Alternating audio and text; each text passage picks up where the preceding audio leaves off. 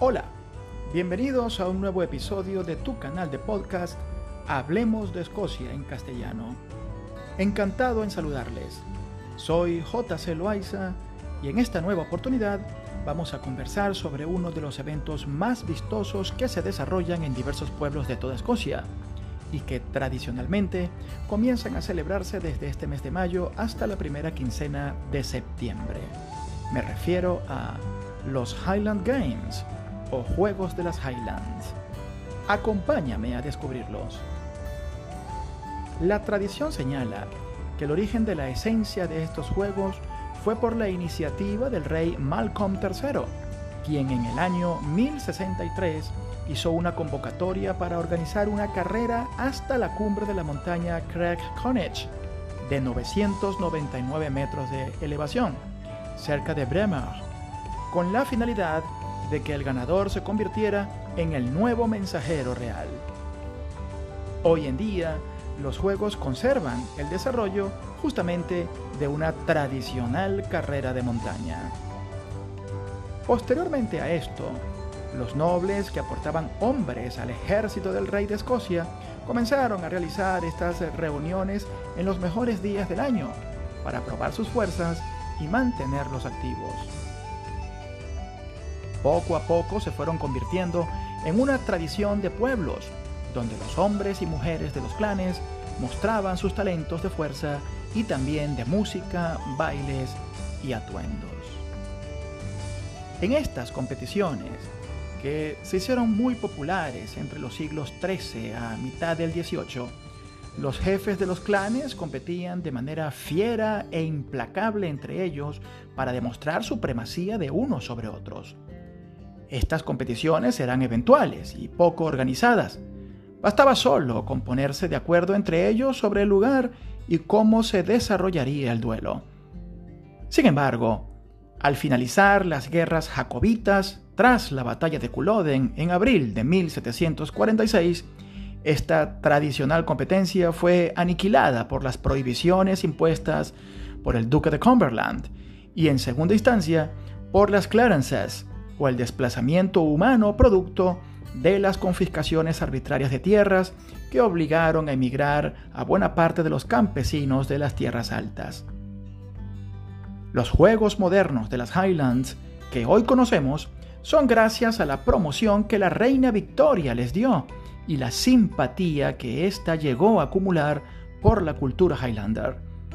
La propia reina patrocinó en sus comienzos el Bremer Gathering, que es uno de los juegos más famosos y tradicionales, el mismo que también acostumbra visitar la actual reina Isabel II y algunos integrantes de la familia real.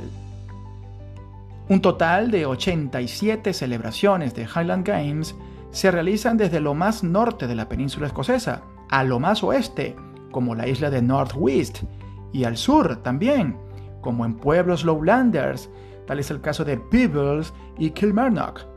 Es decir, ya estos no se circunscriben solo al norte montañoso, sino a toda la extensión del país y sus ínsulas.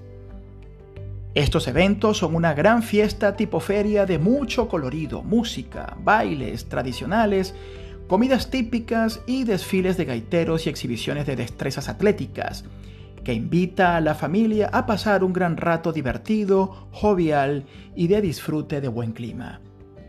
Por lo general, se suelen celebrar los días domingos, entre las 10 de la mañana hasta las 4 o 5 de la tarde, aunque existen algunos que pueden extenderse hasta horas como 8 o 9 de, la tarde.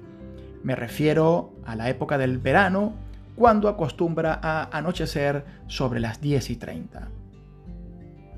Las competiciones más esperadas son las de fuerza o eventos de campo, donde destaca el lanzamiento del Kyber. Este consiste en lanzar un poste de madera de abeto, delgado de hasta 12 metros de alto, llamado en inglés Kyber. El lanzamiento tiene una técnica que debe ser bien cumplida por el competidor. Con el empleo de ambas manos sostendrá el poste en posición vertical con el extremo menos grueso descansando en sus manos y ayudando a mantener el Kyber verticalmente con la ayuda de un hombro. El Highlander deberá correr hacia adelante y tirar el Kyber hacia arriba, de manera que éste rote en el aire y sea el extremo más grueso el que caiga sobre el piso primero y luego, por peso muerto, el poste caiga completo en el suelo apuntando a las dos en punto. El ganador no es quien lo lance más lejos, sino el que cumpla fielmente con la técnica y logre girar limpiamente el Kyber y lo haga colocar más cercano a la posición esperada, las de las 12 en punto. Otra competición popular es el Stunt Pot. Es muy similar al lanzamiento olímpico de bala, solo que en esta versión se usa una piedra con un peso de 9 a 12 kilogramos. La piedra se coloca apoyada en el cuello debajo de la oreja y es lanzada o bien con un desplazamiento hacia adelante o un giro del cuerpo. El ganador es quien logre colocarla a mayor distancia. Existen otras eh, competiciones de fuerza como el alzamiento de pesa sobre una barra horizontal elevada, el alzamiento de fardos de heno sobre la misma barra horizontal, y ambos consisten en lograr pasar limpiamente por encima de esa barra elevada el objeto en cuestión.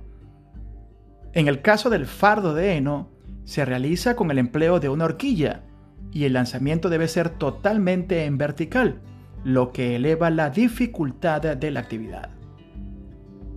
También existen competiciones de bandas de gaiteros, estas se realizan en la ceremonia de apertura o de clausura de la competición y suelen ser muy emotivos y vistosos por el colorido de las galas que visten los gaiteros.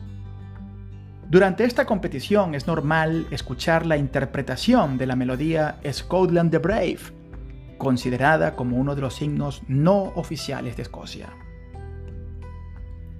Otras formas de expresión de competencias musicales se realizan con el empleo del clarsharp o arpa irlandesa, el violín y en combinación con la gaita.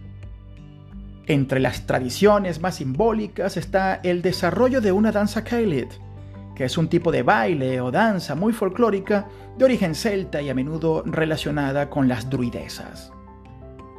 Exhibiciones de perros de pastoreo, música country, venta de obsequios totalmente tematizados con las tradiciones de Escocia, comidas típicas, bebidas como whisky, cervezas artesanales, hasta el muy popular Irn que es la gaseosa escocesa por excelencia.